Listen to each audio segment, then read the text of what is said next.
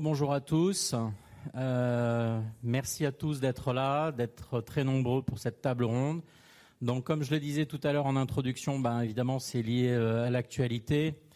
Euh, avant de vous dire quelques mots sur le mode opératoire de nos débats, j'ai le plaisir de vous présenter donc nos quatre panélistes, qui sont tous très, comment dire, qui sont réputés et qui sont tous très à jour et qui connaissent très bien la situation euh, au Levant et au Moyen-Orient.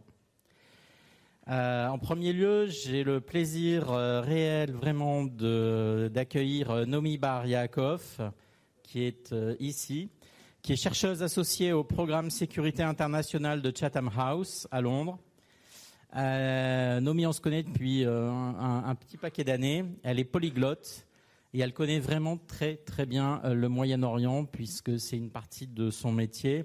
Elle a occupé divers postes au sein du département des affaires politiques et du bureau exécutif du secrétaire général au siège des Nations Unies à New York. Elle est très présente dans les médias anglo-saxons, euh, tout particulièrement en ce moment, donc euh, avec la, la guerre entre Israël et le Hamas, mais aussi plus généralement sur le, les conflits au Moyen-Orient. Elle a publié bien sûr de très nombreuses euh, études et elle reste très engagée pour trouver une issue négociée au conflit israélo-palestinien. Elle nous en parlera euh, tout à l'heure. À ma gauche, euh, j'accueille avec plaisir aussi Dorothée Schmidt, nous se connaît depuis quelques années, qui est responsable du programme Turquie contemporaine et Moyen-Orient à l'IFRI, l'Institut français des relations internationales à Paris. C'est une spécialiste des questions méditerranéennes et turques elle est diplômée de Sciences Po Paris, titulaire d'un DESS d'économie appliquée, et d'un doctorat en sciences politiques de euh, Paris Panthéon Sorbonne. Elle a publié de nombreuses études. C'est de, elle est réputée et elle a une notoriété. Tout le monde lui reconnaît euh, le fait que c'est une des meilleures expertes de la Turquie en France. Elle vient d'ailleurs de publier La Turquie en 100 questions aux éditions Talendier. Euh, j'ai le plaisir aussi de vous présenter euh, Hassan Yükselen, qui est directeur de la sécurité et des études stratégiques à l'Institut de politique étrangère euh, d'Ankara, le TFPI, en Turquie, qui a fait auparavant une brillante carrière militaire dans l'armée turque et a occupé notamment récemment le poste de conseiller du chef de la division du renseignement à l'état-major général turc jusqu'en 2022. C'est un expert des questions régionales qui connaît bien le terrain, qui a publié de nombreux articles, dont un tout récent euh, dans lequel il tire le bilan de 100 ans de politique étrangère euh, turque. Donc euh, il nous en parlera un petit peu. Et il est donc tout particulièrement compétent pour décrypter avec nous les fondamentaux de la posture stratégique de la Turquie et ses évolutions très récentes en politique étrangère. J'espère que c'est bien traduit. Et merci encore Hassan d'être parmi nous. Et puis enfin, Marc Semo, journaliste, historien, entré à Libération en 1983. Marc Semo devient grand reporter en 1989, ce qui l'amène à couvrir de nombreux conflits, dont ceux du Moyen-Orient. Il connaît bien cette région qu'il a arpentée en tous sens, notamment la Turquie.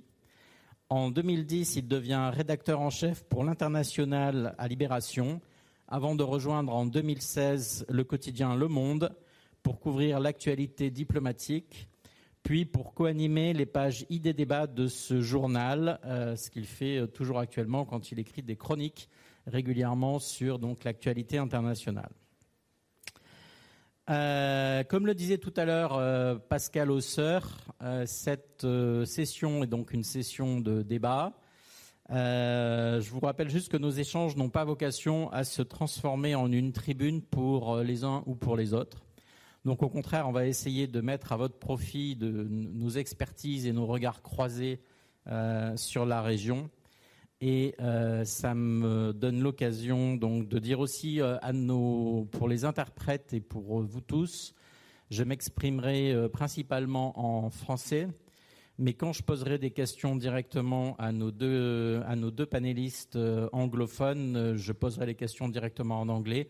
Chacun parle sa langue, chacun répond dans sa langue.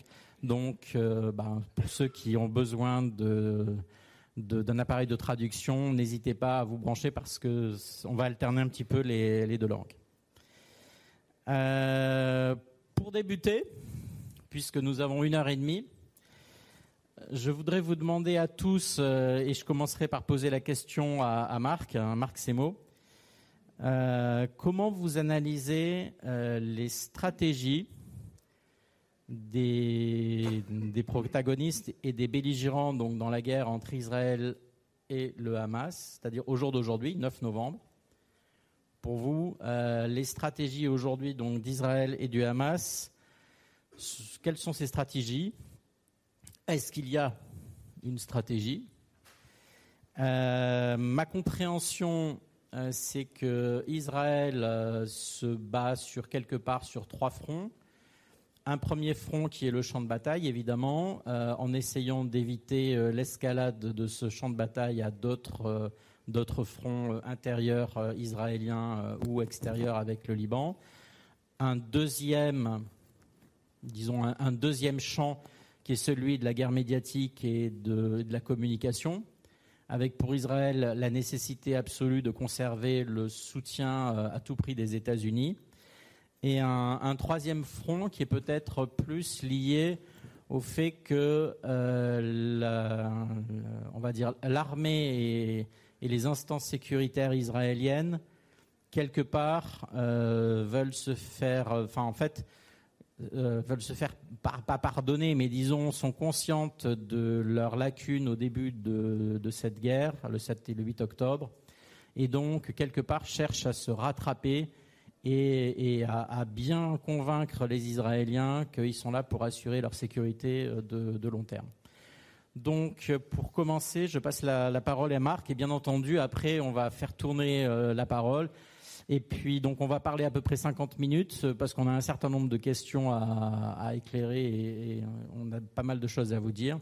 Et puis ensuite, donc, vous aurez 35 euh, minutes à peu près pour, poser vos questions et on débattra euh, avec vous.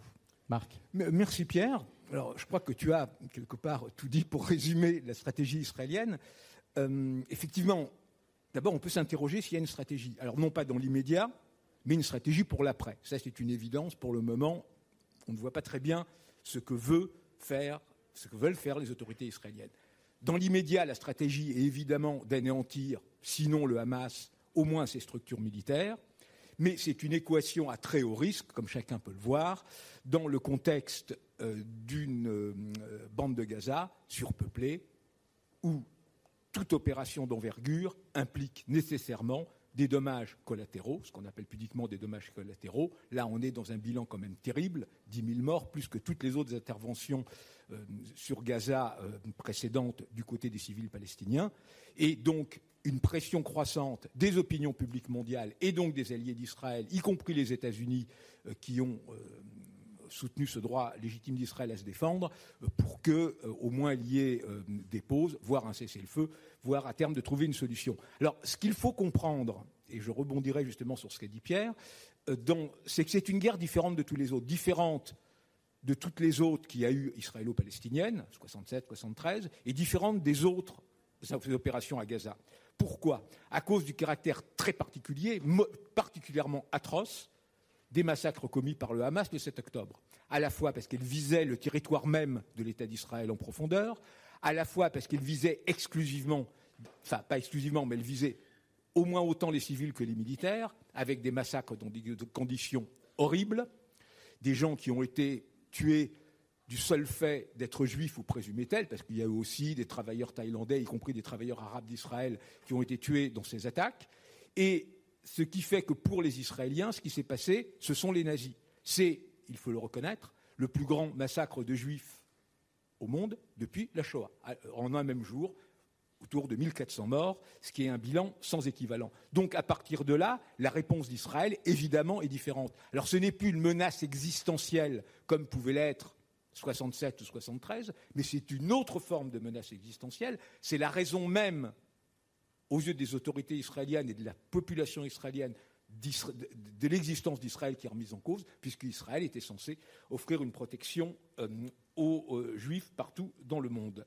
Alors, dans cette opération, l'armée et les forces de sécurité n'ont pas le droit à l'erreur. Or, elles ne peuvent que commettre des erreurs. Et on le voit déjà maintenant, dans cette guerre euh, informationnelle qui est menée autour euh, des opérations. L'autre euh, partie de cette guerre, c'est le Hamas. Alors effectivement, on peut s'interroger sur qu'est-ce que veut le Hamas. Alors évidemment, comme dans tout conflit asymétrique, bah, l'important c'est de durer le plus possible. C'est ce qu'il va tenter de faire.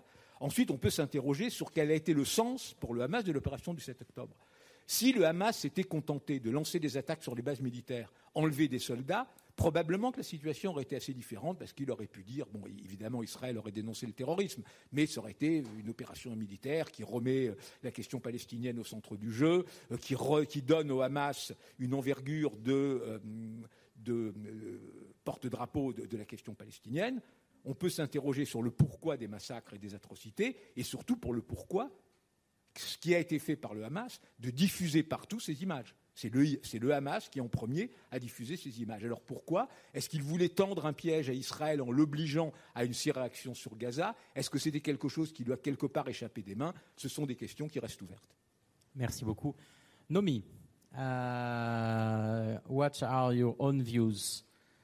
Quels sont vos euh, points de vue concernant la stratégie d'Israël et euh, selon ce que vous avez compris, sans oublier bien entendu la stratégie du Hamas. Et qu'est-ce que vous aimeriez dire euh, de manière plus générale?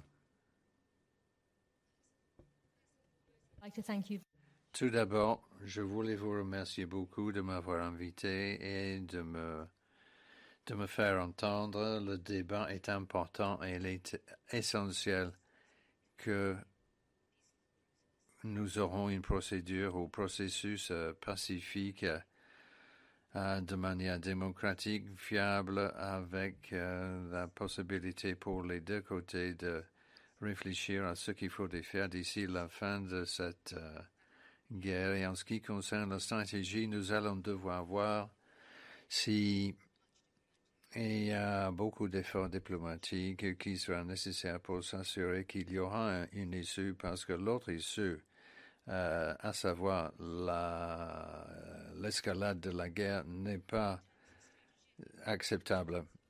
Et les Israéliens ont euh, organisé des conférences de presse avec les médias et ils ont fait savoir que leur point de vue est tout à fait clair et surtout en ce qui concerne le, le, point de vue de Hamas et ils sont en train de se rapprocher de Gaza et ils sont en train de mettre à jour les informations euh, de temps en temps. C'était leur but, c'est leur but actuel, immédiat.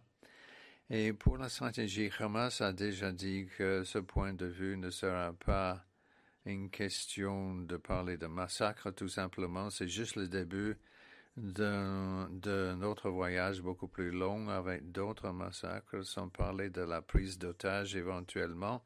Et Marc l'a bien dit que la plupart de ces personnes sont des civils avec des enfants en bas âge et des mamans et qui et les, les enfants qui aiment leurs parents et qui ont aussi des personnes âgées qui sont malades euh, et qui ont à peu près 80 ans et qui vivent euh, autour de Gaza.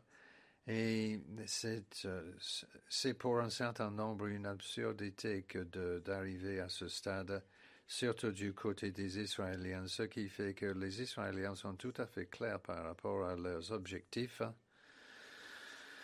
Et il y aura sans doute une fin euh, prochaine de la poussée ou des actions militaires. Entre-temps, côté palestinien, il y a eu des pertes énormes. À peu près le tiers des maisons euh, au nord du Gaza ont été détruites. Euh, à savoir, les gens sont obligés de fuir vers le sud et n'auront peut-être même pas de maison euh, après tout ceci. Une fois que les Israéliens sont partis, ce sera certainement pas les Israéliens qui vont rester là. Et puis, euh, il y a beaucoup de planification pratique à faire aussi, avec euh, un rôle clé devant être joué par les États arabes. Et tout d'abord, pour que les, eh bien, les Palestiniens, eux, vont décider.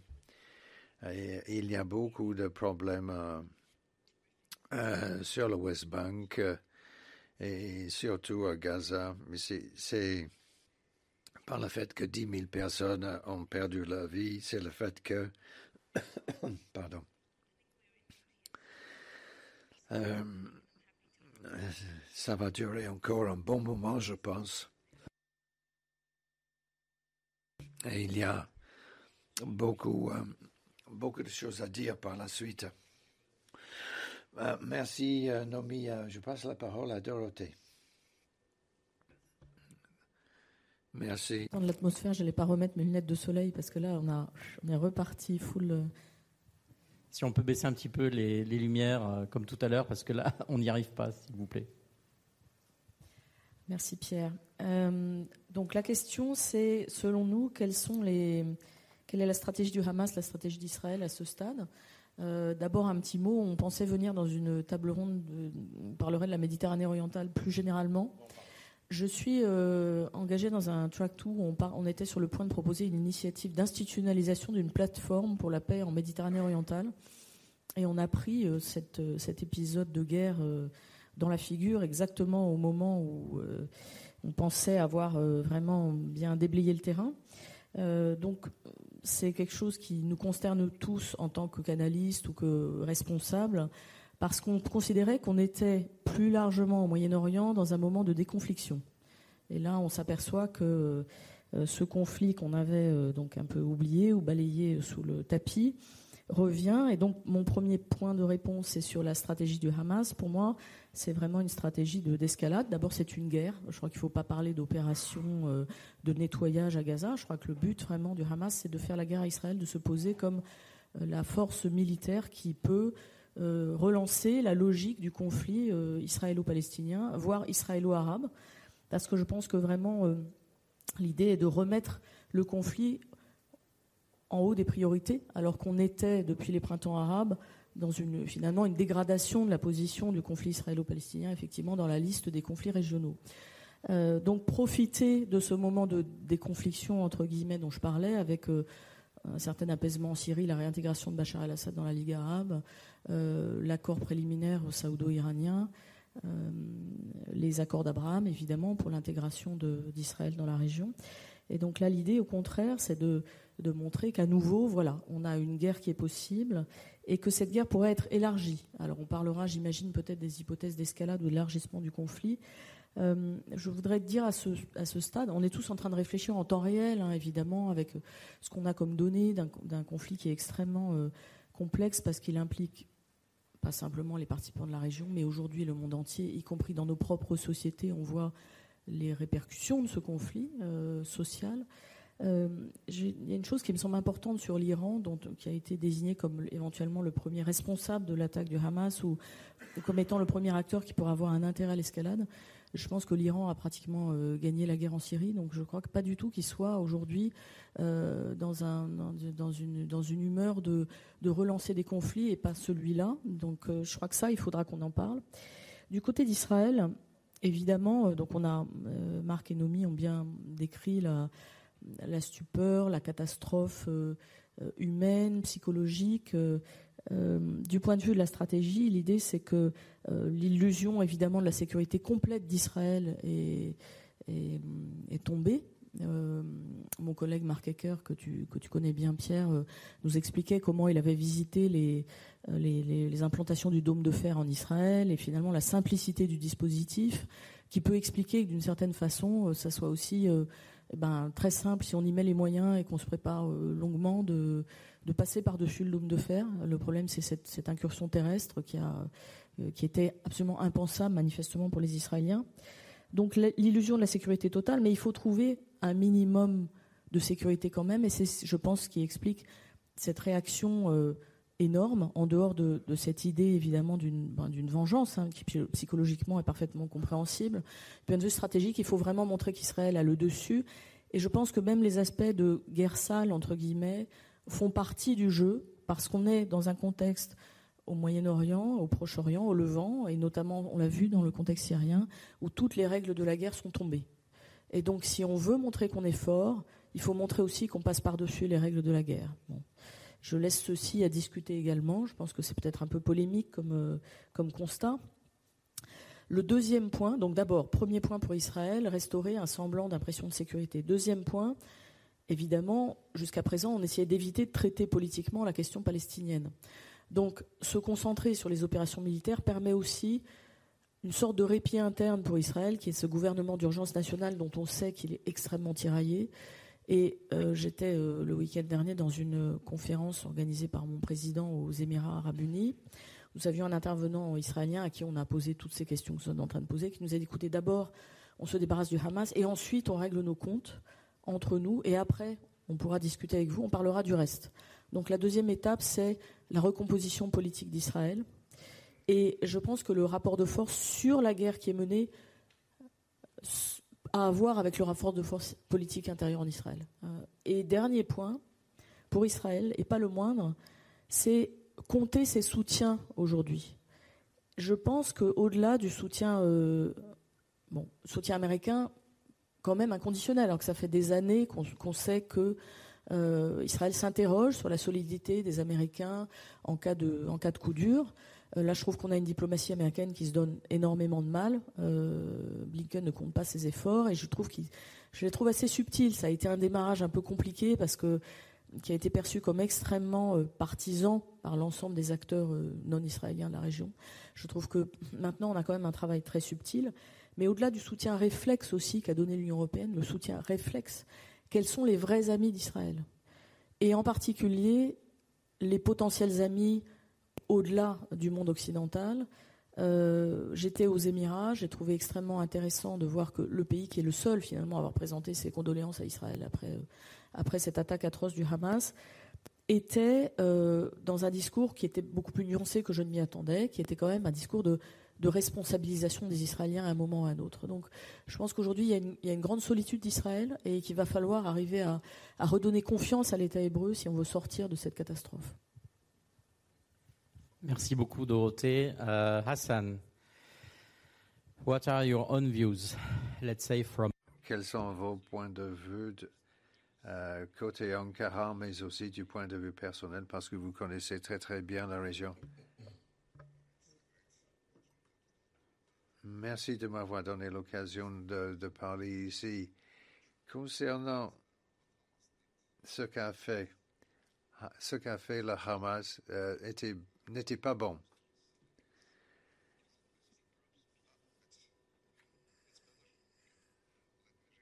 Alors, je recommence. Euh, concernant ce qu'a fait le Hamas, euh, ils n'auraient pas dû faire ce qu'ils ont fait. Ils ont besoin d'admettre que ce n'était pas du tout acceptable. However, cependant, ce que l'Israël a fait aussi, n'est pas bon non plus. Et surtout à Gaza, en, obligeant les gens à évacuer la région, euh, surtout les mamans, les enfants. Il y a beaucoup trop de morts, beaucoup, beaucoup trop de morts. On ne peut pas faire de comparaison. J'ai vu les statistiques hier et euh, avec l'Ukraine, il y avait 0,7 enfants tués tous les jours, 0,7 tous les jours. À Gaza, c'est 136 et la différence est énorme entre les deux. Mais quand on a tort deux fois, ça ne fait pas un droit. Ou alors, et à mon avis, côté Israël, on cherche à restaurer l'image, le prestige, le pouvoir de l'État et reconstruire la connexion entre l'opinion publique, la société et le gouvernement parce qu'il y a un vide entre les deux. et éliminer le Hamas, bien entendu. Alors là, ça ne sera pas une opération acceptable côté Israël euh, faire en sorte que la population puisse aller vivre ailleurs, euh, si possible, c'est euh, une position que nous entendons de plus en plus du côté du gouvernement qui a beaucoup d'implications et complications et surtout le contrôle de la sécurité dans la région, euh, surtout pour euh, Gaza, la bande de Gaza. Et Hamas, de fait, avant les attaques,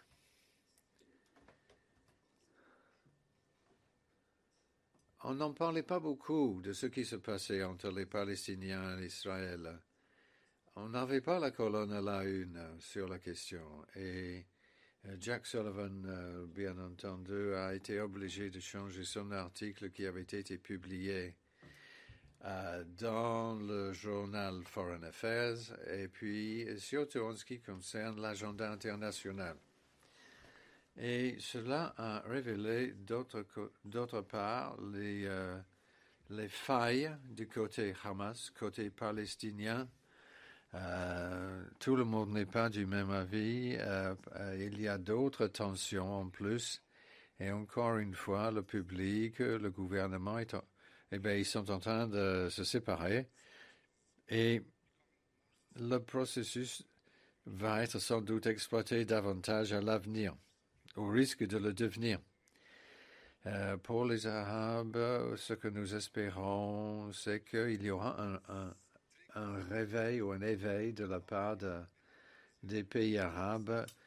Euh, ce qui est très critique, c'est comment est-ce qu'ils vont traiter la situation, surtout la normalisation, qui ne sera pas euh, annulée de mon point de vue, et il faut pouvoir en parler aussi parce que Hamas a réussi à faire en sorte que l'armée euh, israélienne pénètre la bande de Gaza.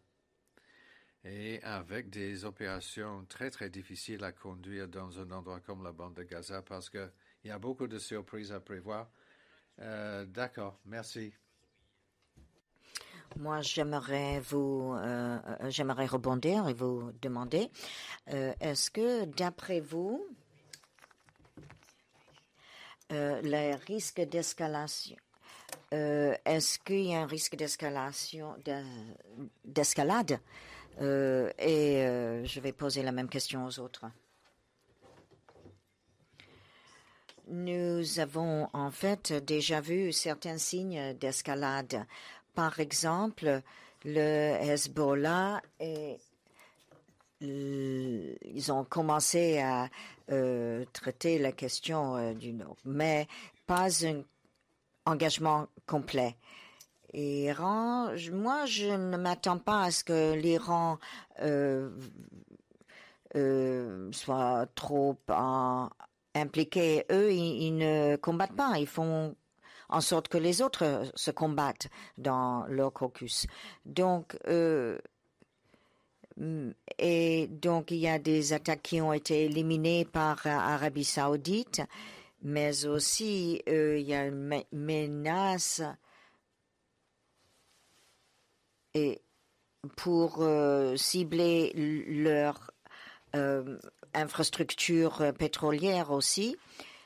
Donc, euh, en cas d'escalade régionale, il y a, euh, il peut avoir euh, des résultats assez sévères, mais comme je l'ai dit, il y a aussi des signes de désescalade.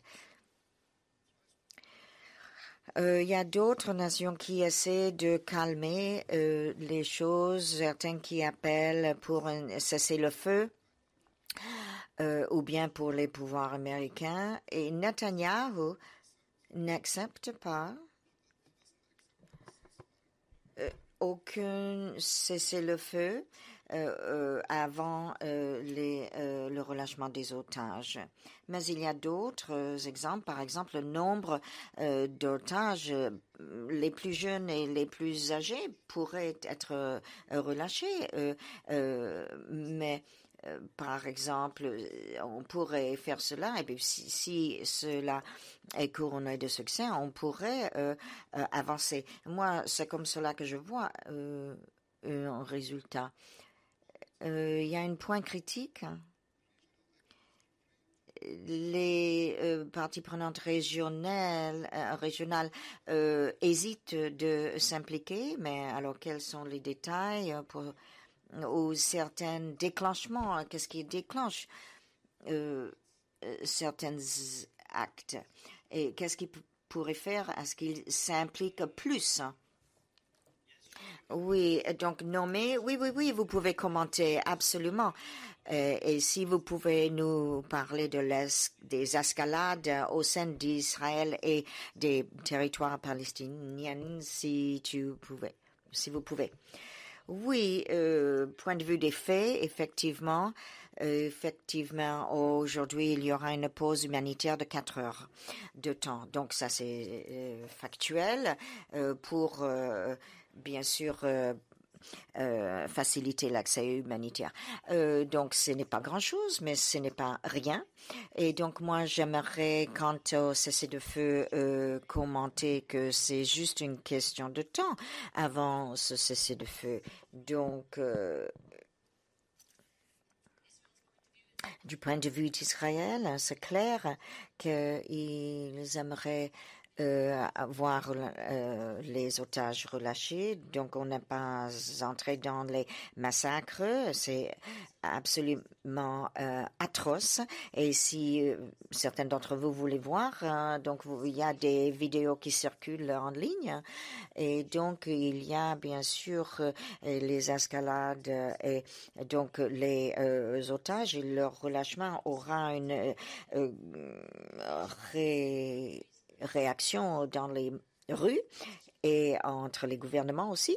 Euh, donc, les, je veux dire que le, euh, la, euh, euh, plus que la situation s'empire au Gaza et que la situation humanitaire se grade, s'il n'y a pas de, de pétrole et d'électricité euh, qui sont euh, permis d'accéder à ces zones, donc et de la nourriture, bon, et c'est une très très fine ligne pour changer tout cela. Il y a beaucoup de pression dramatique pour essayer d'obtenir beaucoup plus d'assistance humanitaire. Moi, je ne vois pas l'Égypte et Hassan accepter des réfugiés. Non, non, moi, je ne, je ne prévois pas cela du tout.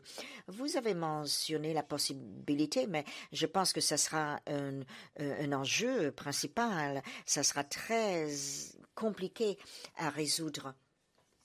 Euh, au Palestine. Oui, Pierre, excusez-moi, qu'est-ce que vous voulez dire euh, oui, je disais que si vous pensez que euh, ce qu'on voit, euh, c'est si on voit les les forces israéliennes de sécurité agir pratiquement tous les jours en Cisjordanie pour essayer d'éviter l'étendue de l'escalade de cette guerre au, au Cisjordanie, parce que comme vous, vous connaissez la situation, quelle serait votre analyse de, ou évaluation de sur ce point? Oui, bien sûr, hein, beaucoup euh, dépend du Gaza et euh, de combien Israël euh, pourrait pourrait contenir les provocations des colonisateurs hein, et donc, et la violence euh, qui se fait là-bas, et avec chaque euh, déclaration inflammatoire qui est faite, par exemple, le, le rabbin en chef de l'État Israël a dit quelque chose euh, de assez grave. Donc, c'est pas suffisant de dire que c'est pas euh, acceptable, mais cela ne devrait plus se faire. C'est un message fort. Et Netanyahu n'est pas capable, n'a pas la volonté, euh, pas pouvoir, ce n'est pas le terme correct, et il n'a pas la volonté de le faire, euh, car euh, bon, il a quand même euh, peur que certains terminent en prison aussi, certains ministres et beaucoup de ministres qui font des déclarations extrêmement provocatives et pas acceptables ne devraient pas du tout être au sein du gouvernement et au pouvoir. Et je pense que si, le euh, Premier ministre pourrait agir et les mettre à la porte, euh, mis à pied, euh, ça changerait beaucoup. Et donc, il y a beaucoup de citoyens palestiniens en Israël, des juifs israéliens aussi, qui travaillent beaucoup pour calmer la situation. Mais le gouvernement très extrême. Et ces cet extrémisme ne va pas durer, mais chaque jour qu'il reste en pouvoir et ses ministres restent en pouvoir, euh, met en danger euh, la situation et Israël et les autres. Et donc, tant qu'il n'y a pas de changement, donc voilà, en Israël, le proteste euh, et, donc euh, maintenant il y a des manifestations pour changer le gouvernement maintenant, mais il faut distinguer entre l'armée et le, le gouvernement. Mais effectivement, l'armée a le soutien des de la population civile et des mouvements, les manifestations, mouvements de protestation. Mais euh, euh, c'est eux qui les soutiennent car le gouvernement a divergé tous les fonds euh, vers les colonies et les forces israéliennes et c'est eux qui, ben, en fait, ce gouvernement ne, fonctionne pas sur beaucoup de niveaux, mais il y a de la euh, nourriture là dans les colonies, etc. Et donc il va falloir subir les conséquences. Dorothée. Euh, euh, je, trouve que ce qui est intéressant dans cette situation, c'est que pas grand monde a intérêt à, l'escalade à part le Hamas, en fait, y compris le Hezbollah. C'est-à-dire que les déclarations de Nasrallah sont quand même très ambivalentes, à la fois très très chaude et très enflammée contre Israël, mais avec euh, l'idée que Israël pourrait nous obliger à la guerre, mais pas l'envie d'y aller. Donc le Liban est vraiment sous pression. Euh, c'est ça qui est très intéressant, c'est que ça ouvre une perspective politique, parce que personne n'a intérêt à l'escalade militaire, mais tout le monde se rend compte que la situation est extrêmement grave. En revanche, pour plus soyer sur la, sous-question que tu as posée tout à l'heure, je pense que le premier risque d'extension, c'est effectivement euh, en Cisjordanie voire en Israël même. Euh, et c'est vrai que les, les éléments qu'on a aujourd'hui sur la, euh, l'agressivité des colons, euh, sur ce, ce, qui reste de présence palestinienne en Cisjordanie est, très alarmant. Or, il est très compliqué pour Israël, qui est en train de mener cette, cette guerre absolue à Gaza, de s'occuper des deux fronts à la fois. On le sait, puisque c'est aussi pour ça qu'il y a eu l'attaque à, Gaza. C'était parce que, précisément, il fallait protéger euh, les, colons euh, en Cisjordanie.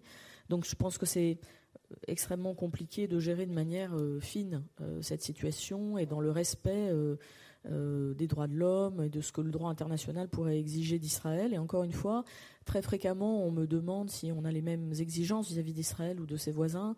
Les Palestiniens, d'abord, ne sont pas un État, donc ils ne peuvent pas se comporter en tant que tel, parce que ce n'est pas un État complet. Et c'est vrai que je crois qu'en réalité, on a des exigences morales qui sont extrêmement fortes vis-à-vis d'Israël parce que c'est euh, l'héritier de toute un, une, défection morale en fait de, l'Europe. Et, donc on a un, débat euh, à la fois euh, symbolique, politique, moral, religieux aussi bien sûr, qui, qui, inclut Israël et qui est absolument sans équivalent dans le reste du monde. et je pense qu'aujourd'hui, une des grandes inquiétudes de l'Occident, c'est de voir la, la, dégradation des processus démocratiques en Israël. C'est-à-dire qu'un pays où il y a des élections tout le temps, qui mènent à des gouvernements de plus en plus extrémistes, euh, qui se défont aussi vite qu'ils sont constitués, c'est quelque chose qui, évidemment est extrêmement inquiétant pour la stabilité de la région à moyen terme. On ne peut pas continuer de répéter comme un mantra Israël est la seule démocratie de la région en considérant que c'est ça le pilier de la sécurité régionale, alors que manifestement cette démocratie a beaucoup de problèmes, ne va pas bien. Et la bonne nouvelle, effectivement, c'est que cette démocratie recommence à débattre de façon interne. Et j'ai effectivement beaucoup de collègues qui me racontaient leur mobilisation contre la tentative de réforme judiciaire de Netanyahou et, une vraie, euh, un vrai débat interne en Israël, politique, euh, pas uniquement euh, identitaire, comme, comme ça a été beaucoup le cas, puisque finalement la politique israélienne, elle est, elle est otage de ces questions identitaires depuis très longtemps. Le deuxième risque d'escalade extrêmement problématique, c'est dans nos sociétés. Et, ça, c'est la raison pour laquelle on sera tous obligés de prendre extrêmement au sérieux cette situation. On voit très bien la France être prise au piège de ça aujourd'hui. Euh, je ne vous fais pas un dessin sur le sujet de la, manifestation contre l'antisémitisme qui est en train de se transformer en une espèce de pantalonnade politique complète, avec, euh, je pense, une intervention du chef de l'État qui est à contretemps, qui est incompréhensible. Et, je crois qu'on on a tous à être effectivement très inquiets de, l'impact de ce qui se passe aujourd'hui au Proche-Orient sur nos sociétés occidentales, les États-Unis aussi. Merci beaucoup, Dorothée, c'est très vrai. Euh, Marc? Sur l'escalade, évidemment, je pense que s'il y a un point où une escalade est possible, c'est avant tout la Cisjordanie, parce que les acteurs sont incontrôlés.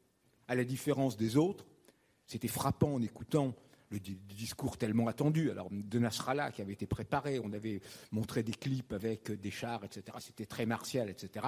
Pour finalement ne rien dire, sinon, le Hezbollah est là, la menace est là. Euh, je nous me permets de te couper. Il y avait quand même un signe qui était intéressant, c'était que l'avant-veille, il s'est fait prendre en vidéo euh, Nasrallah, avec euh, tournant le dos euh, à Israël, sur une carte avec Israël, tournant le dos au, drapeau du Hezbollah et, clairement montrant une sorte de, désintérêt de, cela. Absolument, absolument. Alors, donc, de ce point de vue-là, il y a une rationalité. Et de tous les proxys de l'Iran, le seul qui est intervenu symboliquement et qui a déclaré la guerre officiellement à Israël, c'est la rébellion Houthi au Yémen.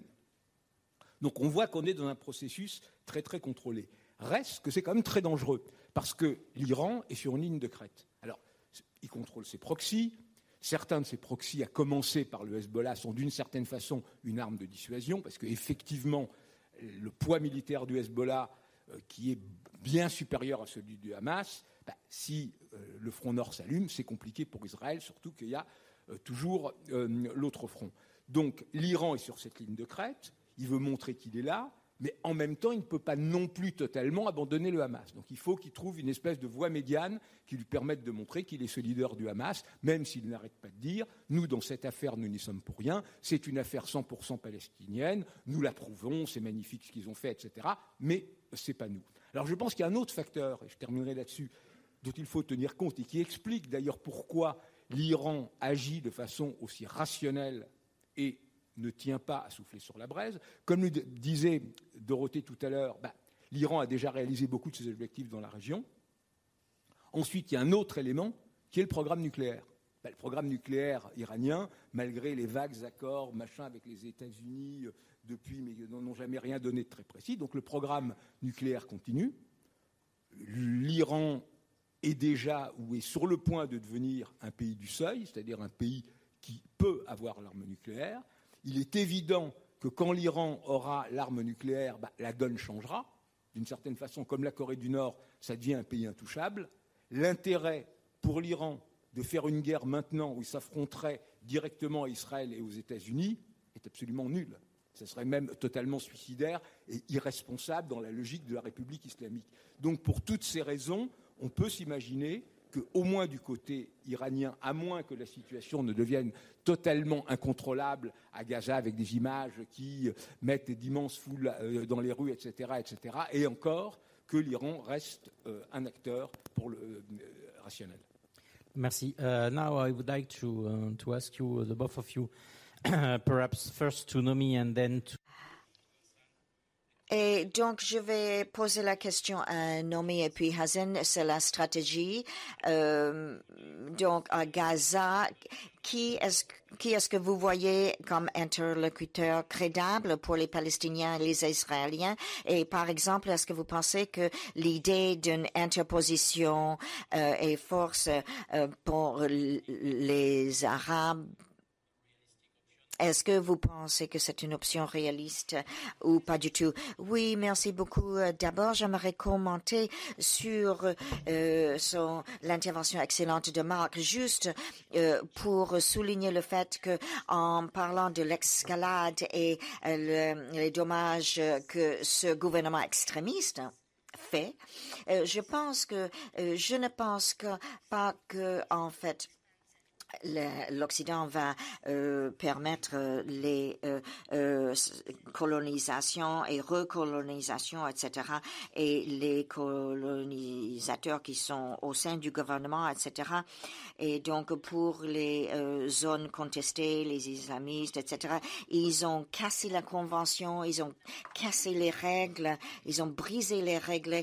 Et le roi de Jourdain a averti que cela pourrait mener à un désastre absolu et personne n'a écouté euh, la Jordanie. Euh, les implications euh, n'avaient pas de précédent. Euh, était inédite. Et euh, ici donc euh, ici en France et l'Occident je pense que il faut que la France et l'Occident doivent accélérer et être plus fermes sur les rhétoriques et les réactions. On parlait de rhétorique inflammatoire et que certains ministres appelaient à conquérir Gaza. C'est la dernière chose qu'Israël veut faire mais c'est interprété ainsi. Et je pense que dans toutes les réunions où je suis avec les États arabiques, euh, avec tous les hum, euh, euh, acteurs clés de la région, c'est tellement clair que c'est ce qu'ils choisissent hum, et pas sur le mouvement énorme qui est la terminaison de l'occupation des territoires. Euh. Et donc, euh, c'est vraiment, euh, il faut comprendre et les, mettre les limites et comprendre les enjeux, car le mouvement de colonisation n'aurait pas dû être permis. cette extension-là n'aurait pas dû être permis. Et donc, euh, c'est vraiment une stratégie euh, euh, inflammatoire. Et donc, moi, j'appelle sur ceux qui ont une influence certaine en Occident de vraiment agir sur ce point. Car Israël est très divisé et la majorité des gens aimeraient que cette occupation se termine. Ils veulent. La paix. Et c'est espéré. Et je pense que c'est pareil pour les Palestiniens. Euh, la Hamas a pu euh, peut-être euh, faire cette action à cause de ces provocations, car il voyait que la,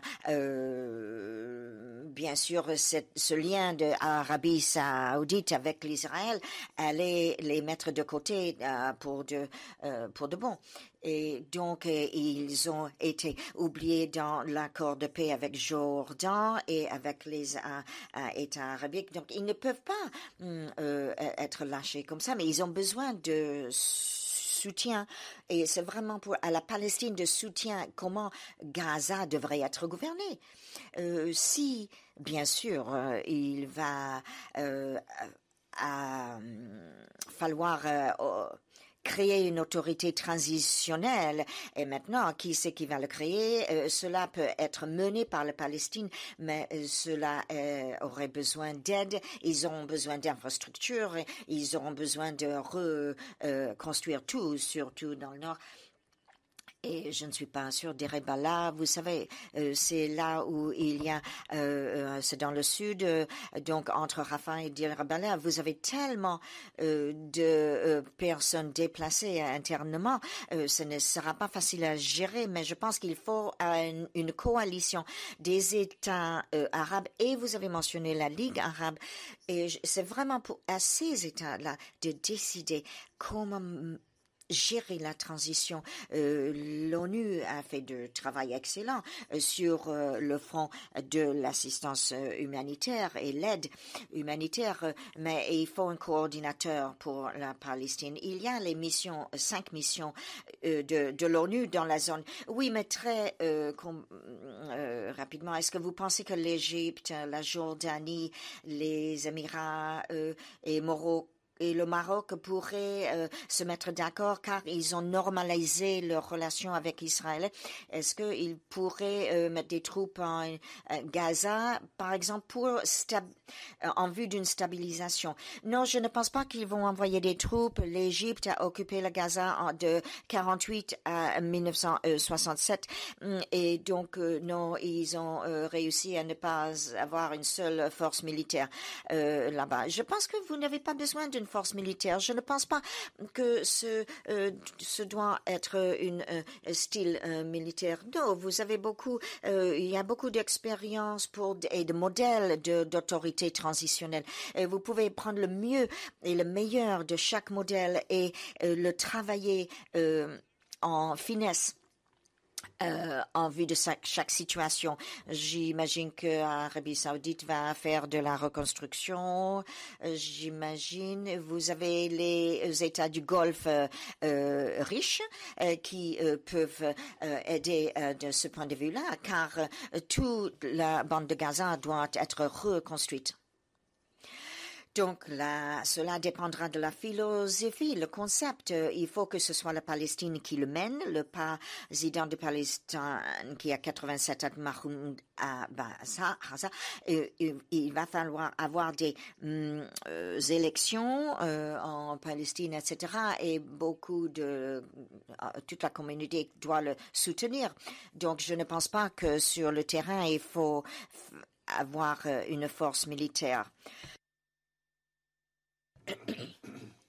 Et dans tous les cas, il va falloir avoir l'intervention d'Amérique, euh, car bon, Israël a des frontières, donc euh, il faut avoir une très bonne euh, relation avec Israël. donc je ne vois pas comment on peut faire ça sans les Arabes, les États arabes clés et les États-Unis dans, dans la zone. Oui, merci. Moi, je suis en, partiellement en accord avec ce qui vient d'être dit il y a quelques mois quelques minutes. Mais pour la partie reconstruction, je pense que je pense que la construction donc euh, dans la bande de Gaza, oui, effectivement, ce qu'on a observé, c'est que l'érosion euh, des de la prestige, la jeunesse et des euh, de l'ONU.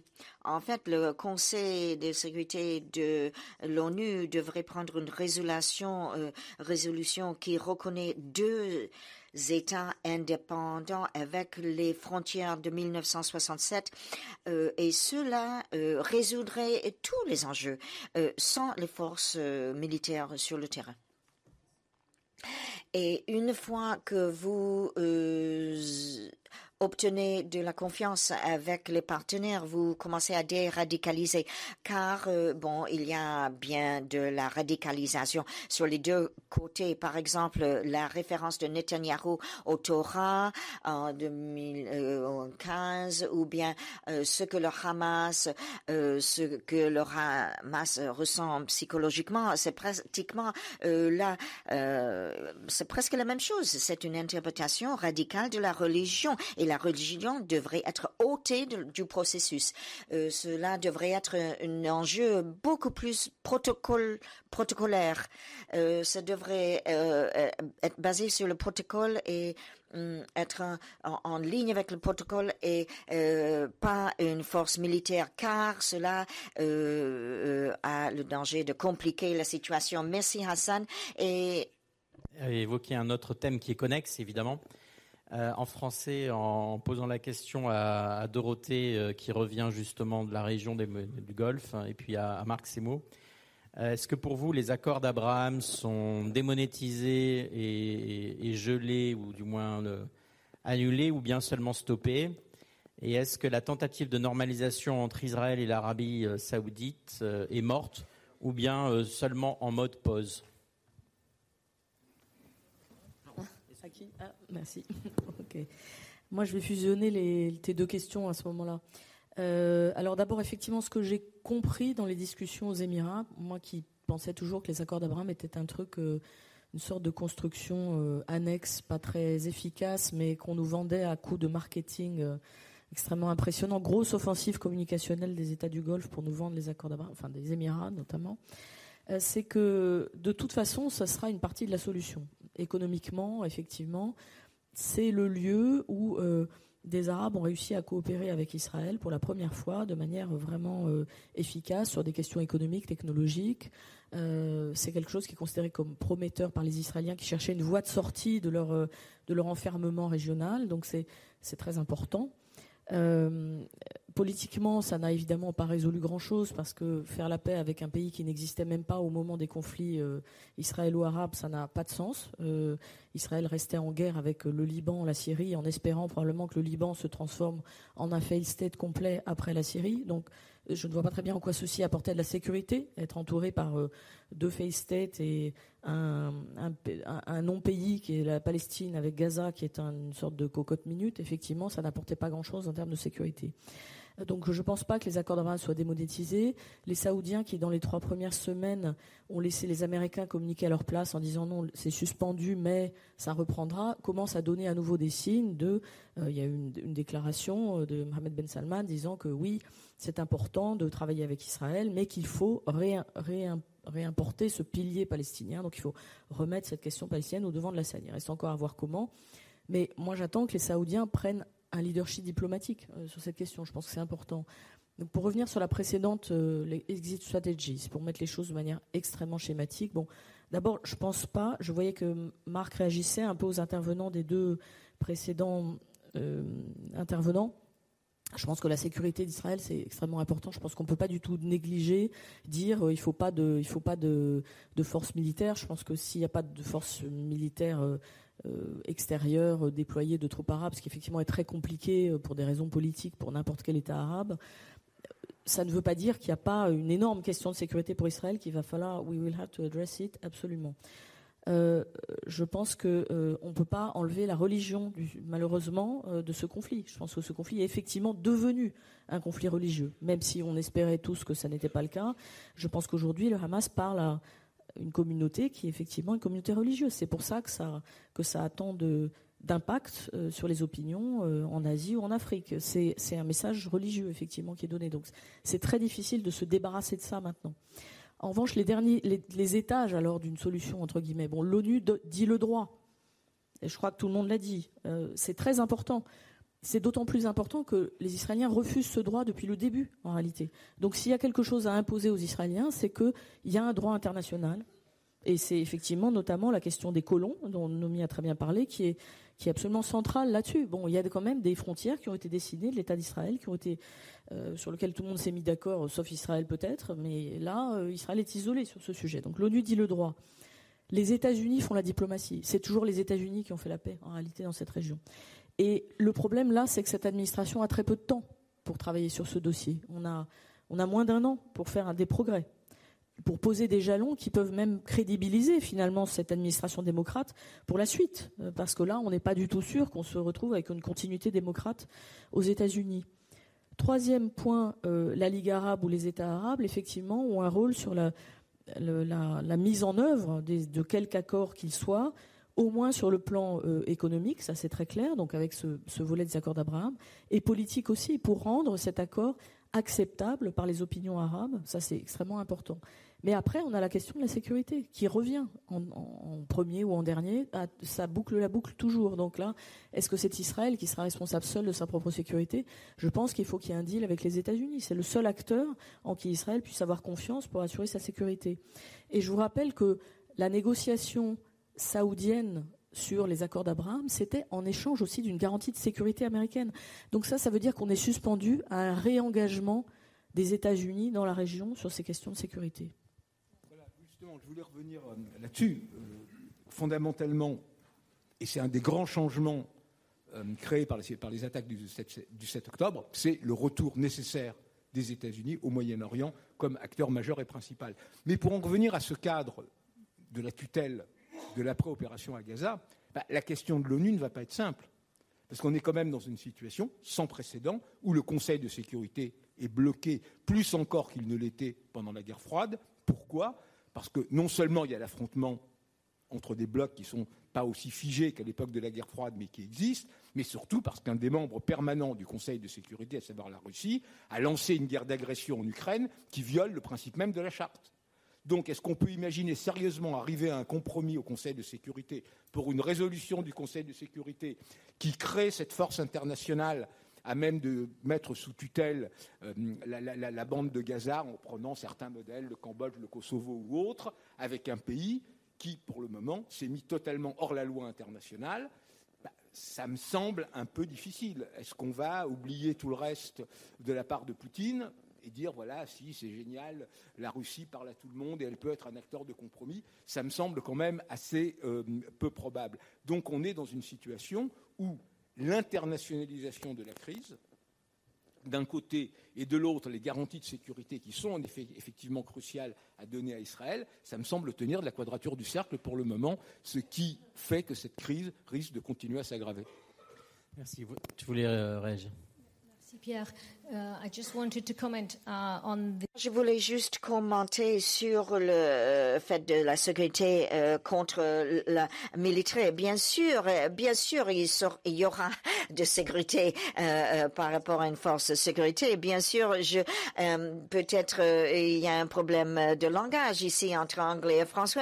100% d'accord avec la sécurité et, et, avec Dorothée, ce qu'elle a dit. et donc, bien sûr.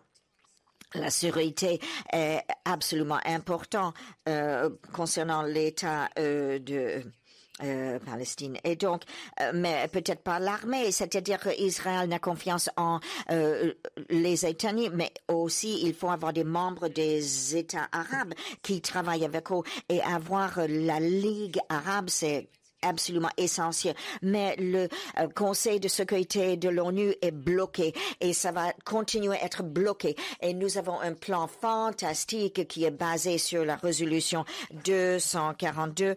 Eh bien, c'est l'initiative de 202, 207, 2007, 2002, 2007, c'était révisé. Et bien sûr, c'était basé sur la ligne verte et sur la ligne de euh, et, et, euh, 1967. On parle des frontières et cela a été accepté euh, par l'ONU. Et sans aucune ombre de doute cela devrait être le, plan. Et euh, euh, donc sur lequel doit être basée la stratégie euh, de sortie et la reconstruction de Gaza et cette stratégie-là.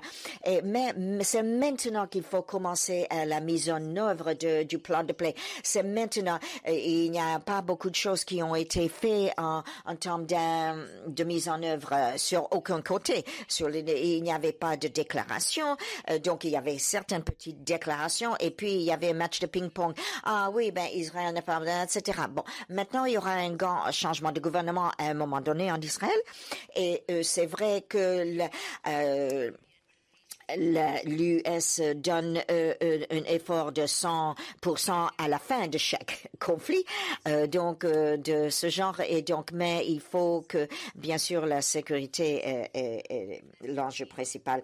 Et il faut vraiment traiter la colonisation. Moi, je suis d'accord. La, la colonisation est une violation de la loi internationale. Ça n'aurait jamais dû arriver. C'est arrivé. Et effectivement, ça, c'est vraiment franchir la euh, ligne verte et maintenant il faut euh, y remédier. Mais avant de donner la discussion à la euh, l'audience, moi j'aimerais revenir à l'origine et donc c'est on parle de la MED.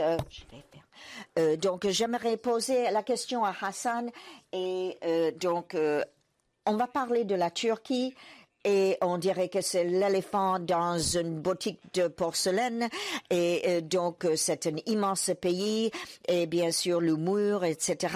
Euh, comment décririez-vous aujourd'hui l'impact euh, sur la politique turque euh, étrangère euh, concernant la guerre en Gaza d'une part et d'autre part la déclaration récente faite par votre président Erdogan concernant sa vision de la région qui a mené à différentes interprétations partout ailleurs. à vous. Je m'attendais à la question. Mais après les élections, il y avait un. Il y avait au moment de la, de la discussion, euh, il n'y a pas eu de modification à ce moment-là, ni depuis. Et pendant les premières journées de la, de la fondation de la République, l'autonomie devait être le mot d'ordre et l'identité également, et cela continue, malgré les hauts et les bas entre les gouvernements qui euh, interprètent les textes d'une manière ou d'une autre, mais il y a une continuité. Et comme vous le savez, le système euh, international et l'économie mondiale et les, euh, la conjoncture ne permettent pas toujours de, de, mettre en œuvre ces, ces, études. Mais ce que nous avons observé à ce stade, c'est que la stratégie, c'est de, de maintenir l'équilibre au niveau de la région. Parce que côté Ukraine, il y a bien entendu un excès diplomatique.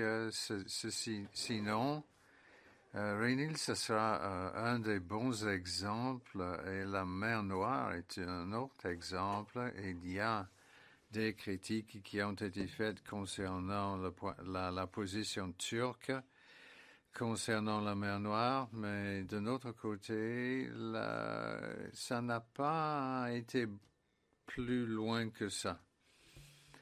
Euh, nous n'avons pas témoigné d'une escalade critique. Cela dit, il y a eu, euh, je dirais, euh, une situation un, peu différente, mais en ce qui concerne Gaza, à partir du début, euh, il faut savoir que le président avait demandé au parti de se contenir et d'agir correctement, mais avec euh, avec un peu de contrôle. Mais bien entendu, le contrôle, euh, on l'a perdu. Et euh, sur le plan domestique, il y a eu un certain nombre de demandes et de points de vue différents à l'instar de Gaza, ceux qui sont parlé de, des morts côté civil et les réactions par rapport au Hamas euh, seulement l'action la, israélienne d'un côté, puis, puis par la suite les déclarations qui ont été faites. Cela dit, et de notre côté, nous observons euh, des relations qui ne comportent pas de normalisation. Pour le moment, avec l'Israël, les relations sont toujours intactes, mais la seule chose, à mon sens, qui, euh, euh, qui existe tant que Netanyahu restera au pouvoir, et, et même s'il est réélu, surtout, il y aura une présomption selon laquelle euh, il ne changera pas, à moins que Netanyahu décide de partir et laisse la place à quelqu'un d'autre. C'est personnel, oui, oui, c'est une question de personne. C'est une question de personne. On ne peut pas interrompre les relations entre les deux pays pour cela. Ce n'est pas le cas. Mais il faut se calmer la société à l'international, le conflit lui-même, doivent se calmer. J'arrête pour le moment? Euh, sur cette question-là.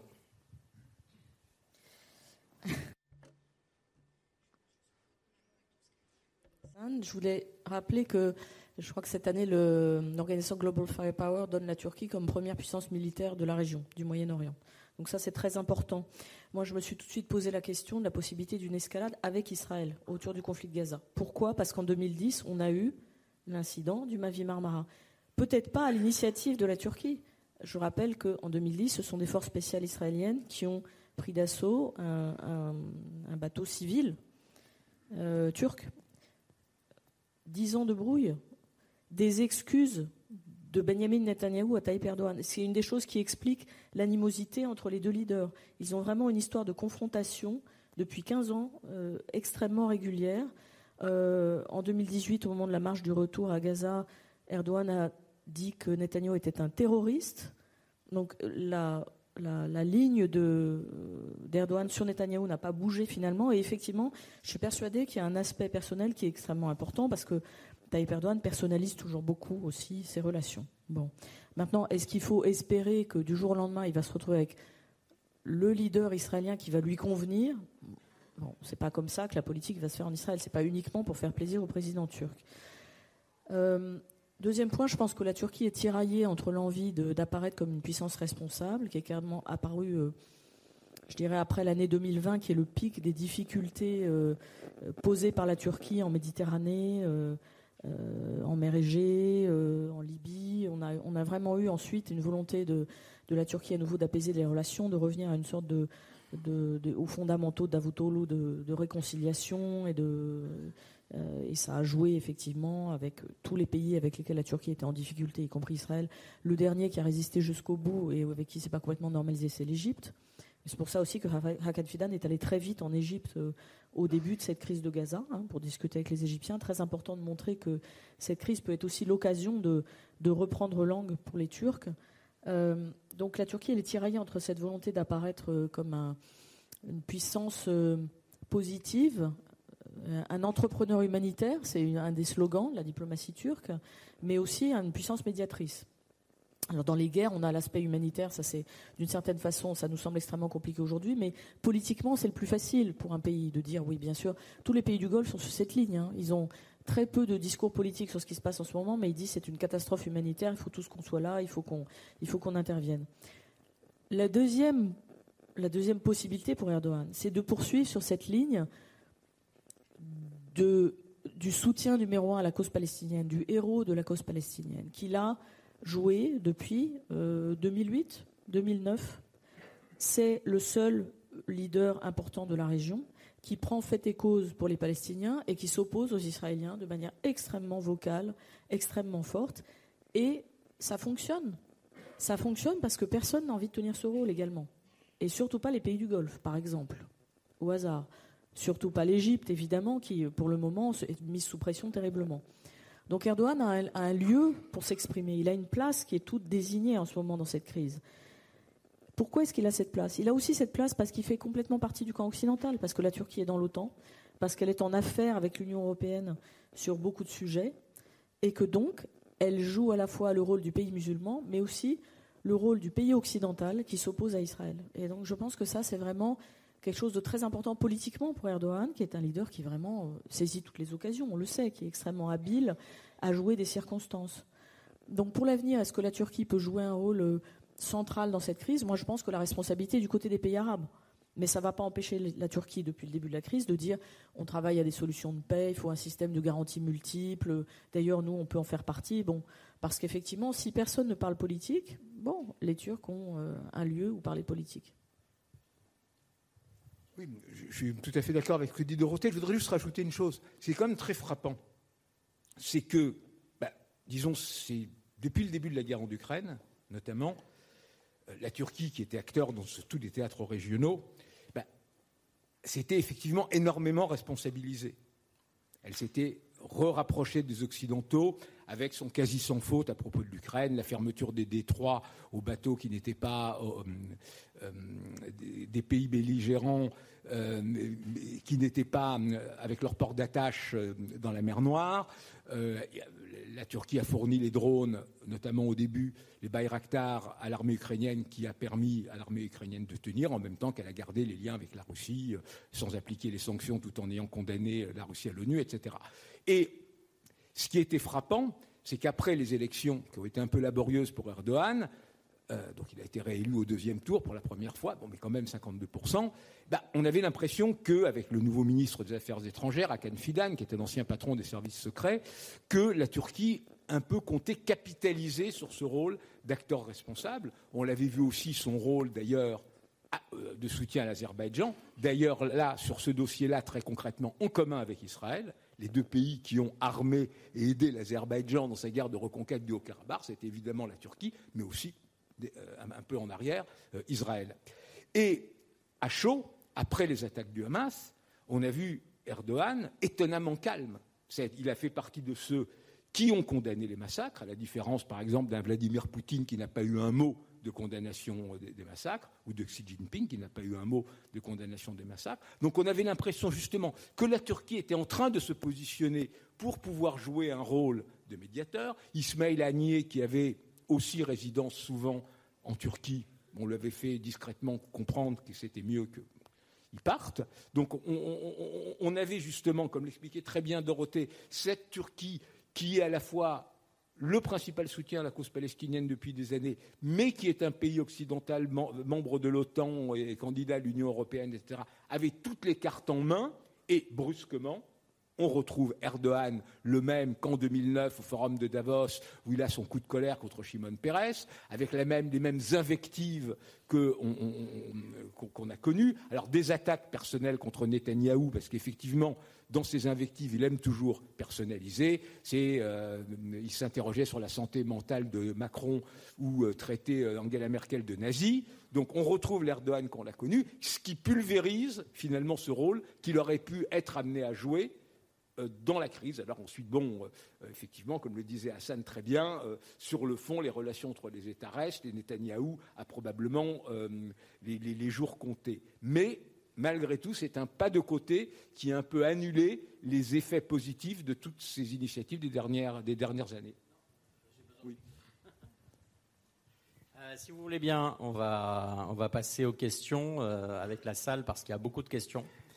Sauf si vous voulez dire un mot. Tu as le micro là, euh, Nomi.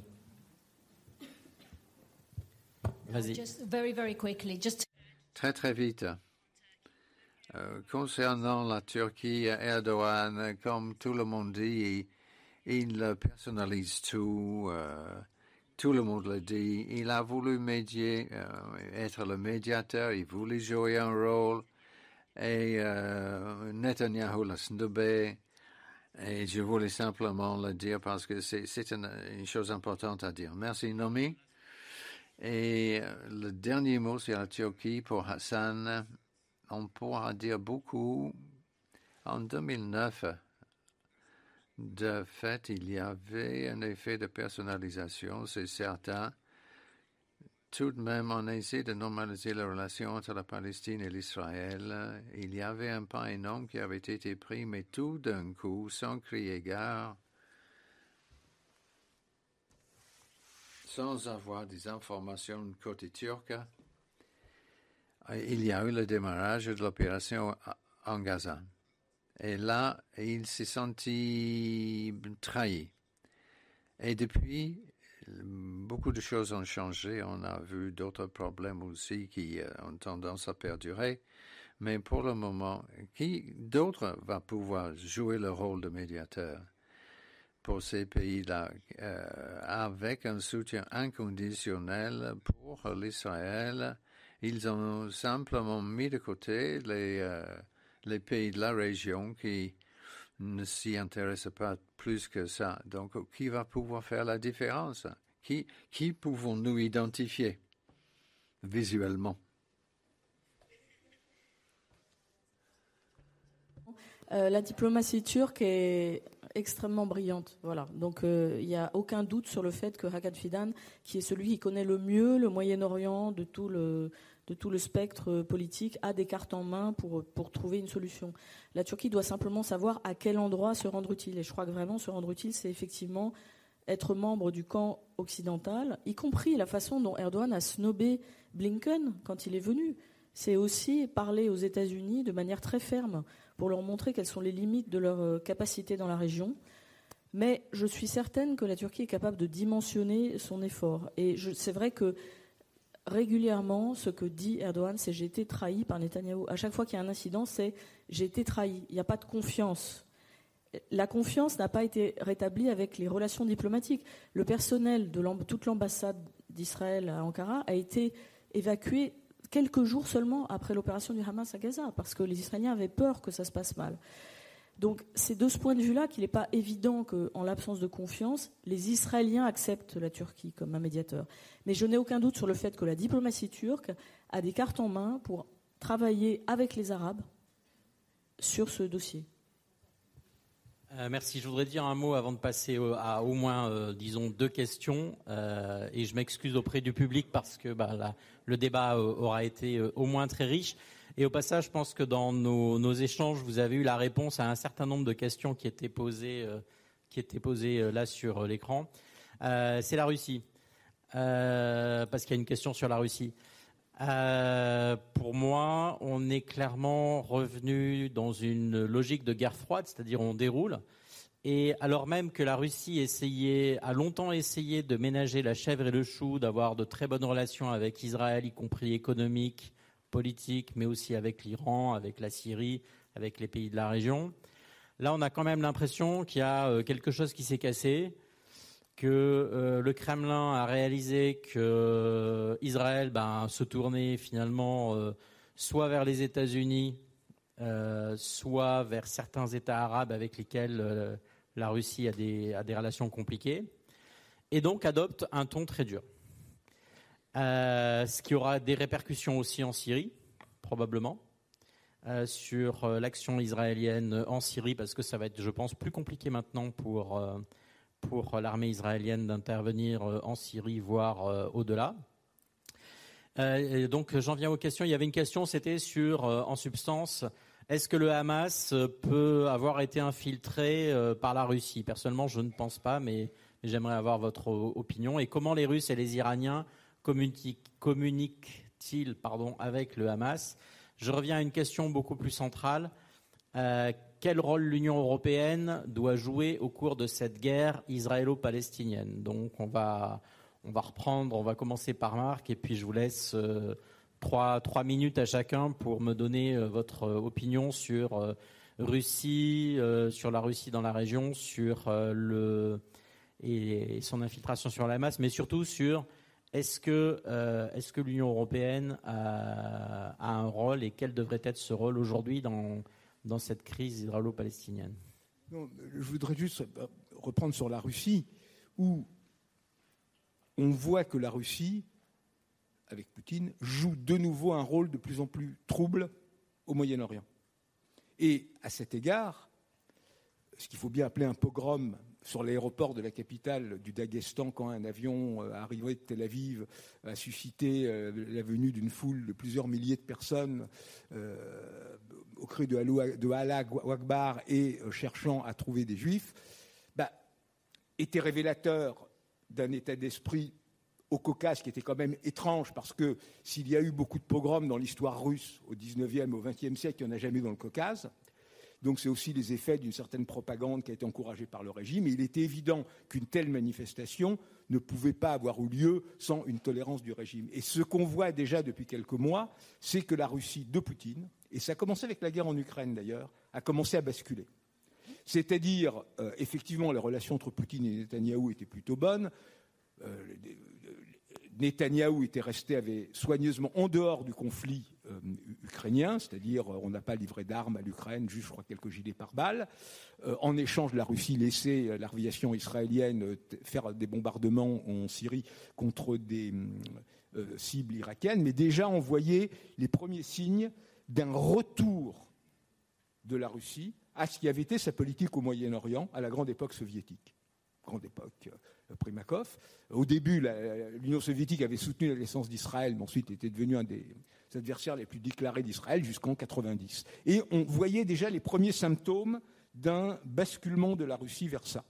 Et euh, c'était par exemple la non-réaction à la phrase hallucinante de Lavrov évoquant le sang juif d'Hitler à propos de Zelensky, comme quoi on peut être nazi et, euh, juif. Donc il y avait plein de signes comme ça qui, qui ont commencé à s'accumuler. Et je terminerai là-dessus, un autre élément extrêmement trouble du jeu de Poutine euh, là-dessus, c'est par exemple ses relations, enfin, Ramzan Kadyrov, le président tchétchène de la République de Tchétchénie, à l'intérieur de la Fédération de Russie, qu'il a installé, euh, qui est euh, un islamiste radical et en même temps un soutien total de Poutine. C'est là qu'il y a eu la plus grande manifestation contre les caricatures de Charlie. Donc il y a tout un jeu de Poutine qui est extrêmement complexe et qui est un peu re-rentré dans une logique des blocs qui rappelle celle de la guerre froide. Et sur l'Europe? Alors, euh, sur le rôle que peut jouer l'Europe, bah, disons, je, préfère. Euh, en touche. Euh, non, pas botter en touche, mais, mais c'est, euh, bon, juste en un mot, l'Europe est, est, le principal partenaire commercial d'Israël, le principal donateur d'aide à l'autorité palestinienne. L'Europe aurait tous les éléments en main pour pouvoir agir. Bon, elle ne le pourra pas parce qu'elle reste profondément divisée, et ce n'est pas des divisions seulement anecdotiques parce que Ursula von der Leyen s'oppose à Joseph Borrell, etc c'est que d'une certaine façon, chaque pays de l'Europe a par rapport à Israël une politique qui dépend un peu de sa mémoire juive. Il y a des pays type l'Allemagne ou l'Autriche qui sont culpabilisés à raison pour ce qu'a été la Shoah, euh, qui soutiennent euh, de façon quasiment absolue Israël, d'autres comme l'Irlande où il n'y a jamais eu de, communauté juive et d'histoire juive sinon marginale euh, qui sont dans leur politique de neutralité habituelle, d'autres comme l'Espagne qui, qui regardent plutôt vers le monde arabe. Donc on n'arrivera jamais au sein de l'Europe, sinon à minima, à, qui, qui, est droit d'Israël à exister, respect du droit humanitaire et voilà. Merci. Nomi. I think with Russia it's very very complicated. La Russie, c'est compliqué. Et l'aéroport, le, problème de l'aéroport à Tadjikistan ne se serait pas passé sans la bénédiction de Poutine, d'abord. Et deuxièmement, pendant les réunions entre Poutine et Kim Jong-un, et puis les autres Coréens du Nord, euh, c'est très inquiétant. Et maintenant, il faut qu'on voit la Russie euh, par rapport à ses relations avec la DPRK de la Corée du Nord.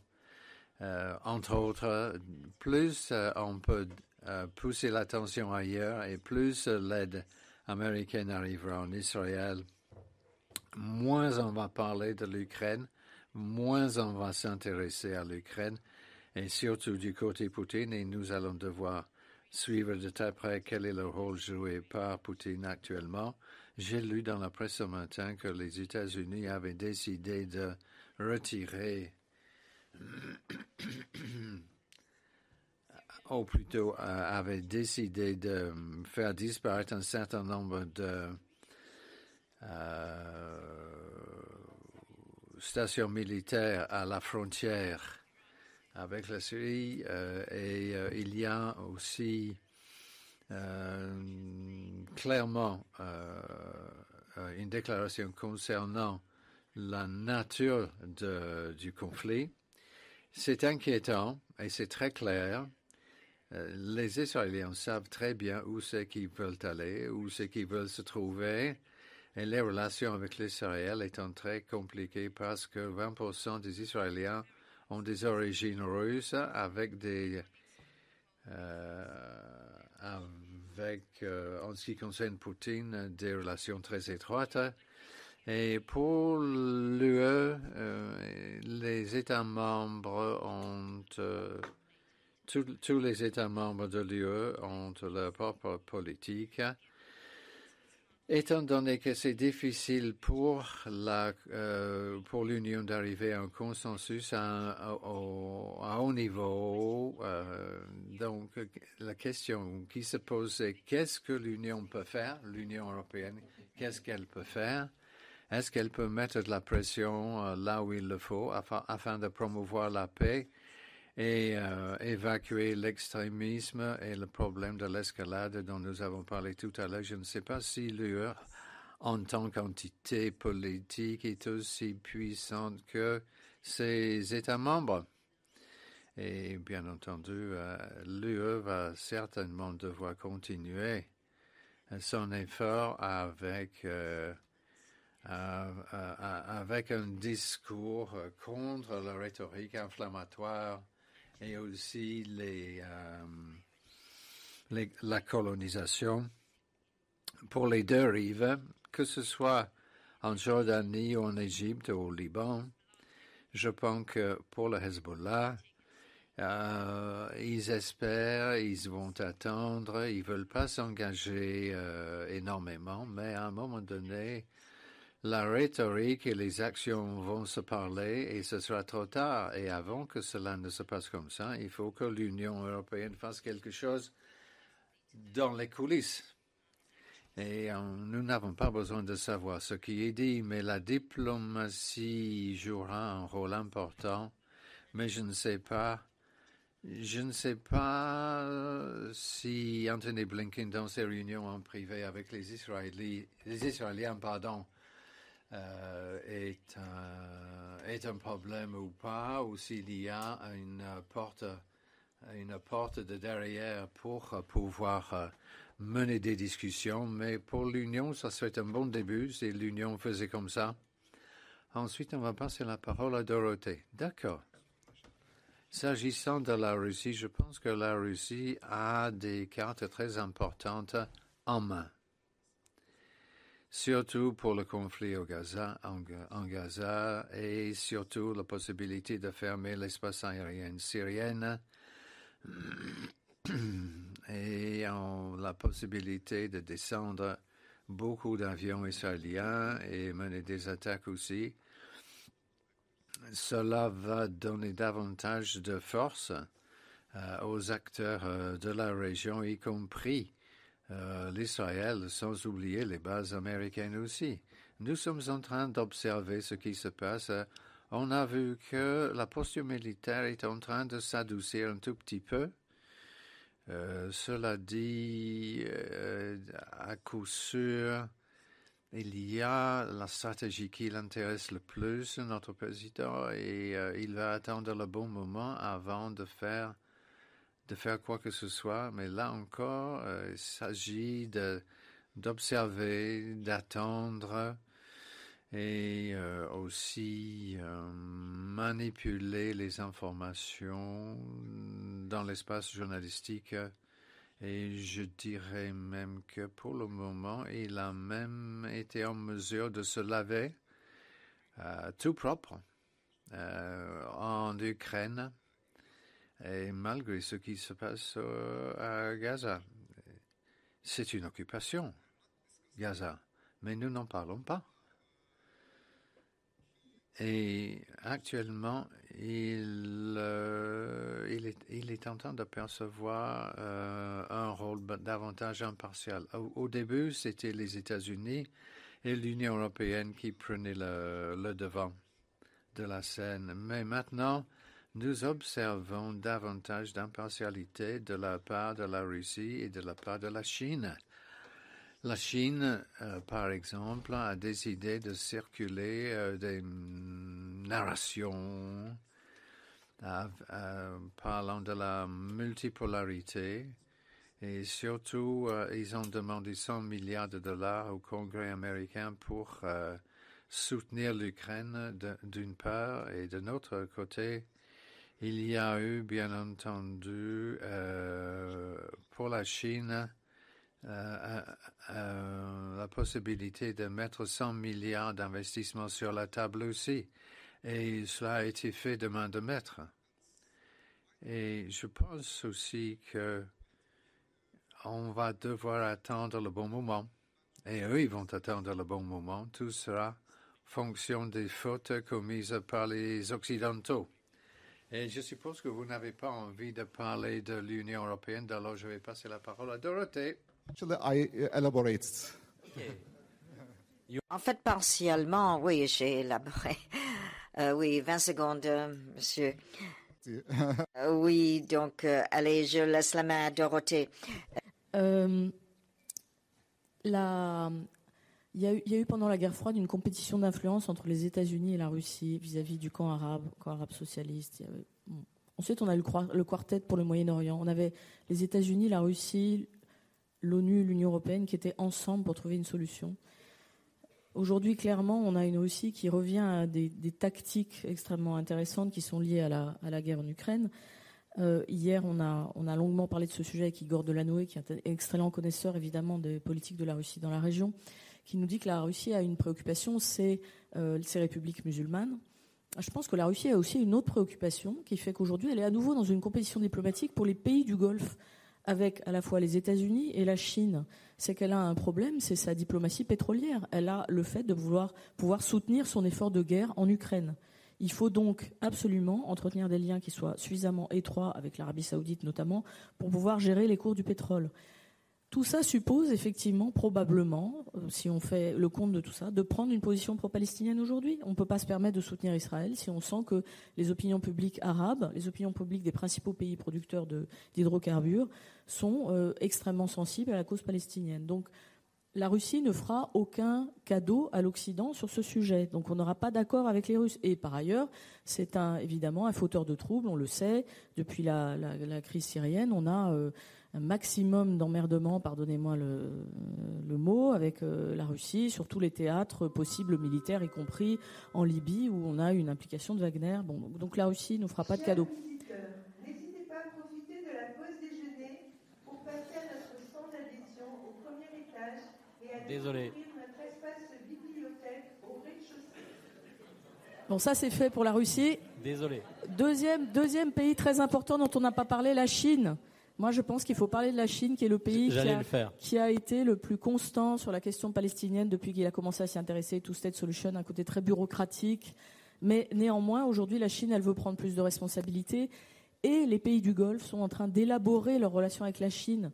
C'est très important. Alors évidemment, ils sont dans une hésitation entre la Chine, l'Inde, ils vont au plus offrant, ce qui les intéresse le plus. Mais néanmoins, on a vu quand même la Chine s'imposer comme au moins facilitateur entre l'Arabie saoudite et l'Iran. Donc il n'est pas du tout impossible que la Chine ait envie de jouer un rôle sur cette question palestinienne à l'avenir. Bon, donc je ne sais pas encore lequel, je vais laisser euh, Pierre élaborer.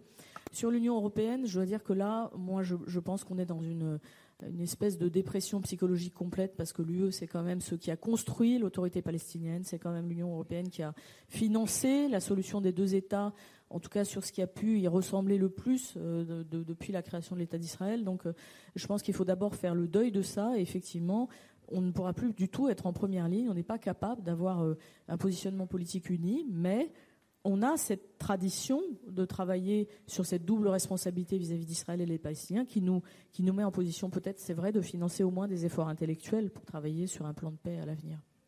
Merci Dorothée. Et pour vraiment conclure cette table ronde, et je vous remercie tous euh, de votre participation, j'aimerais poser une dernière question. Et je vous demande à tous les quatre de me répondre juste par oui ou par non. Question fermée. Peut-être. Euh, on n'a pas parlé, et c'est en lien avec notamment ce que vous venez de dire là, et notamment euh, ce que vient de dire Dorothée. Est-ce que vous pensez que euh, ce qui s'est passé au mois d'août, c'est-à-dire l'élargissement des BRICS, les BRICS plus à l'Iran, à l'Arabie saoudite, BRICS, Brésil, Russia, India, China and South Africa, euh, donc cet élargissement à l'Iran, à l'Arabie saoudite, aux Émirats arabes unis, l'Éthiopie, c'est en marge, mais surtout à l'Égypte, est-ce que c'est un game changer pour la région? Oui, non. Et est-ce que ce, processus d'élargissement des BRICS peut être remis en cause? Oui, non, par euh, la guerre à Gaza Et ben, on fait dans le sens inverse. Je commence par Dorothée. Yes. Euh, euh, j'avais deux questions, Dorothée. Donc le premier, c'était est-ce que c'est un game changer? Oui. Et est-ce que ça peut être remis en cause par la guerre euh, à Gaza? Non. D'accord. et moi, je répondrais le contraire. Non, les briques, c'est purement une façade. Et oui, ça peut être remis en cause par la guerre à Gaza. Ok. Nomi Moi, je ne veux pas répondre oui ou non. C'est trop compliqué. Hein. C'est un discours. Hein. Mais. ouais. Ah pardon, je pense que, que vous avez la réponse là-bas. Ok, d'accord. Euh, tu bottes en touche. Une... Hassan. Uh, the first part, yes. Uh, the second part. Première chose, oui. Et deuxième part, c'est vraiment une euh, euh, grande question. Merci beaucoup.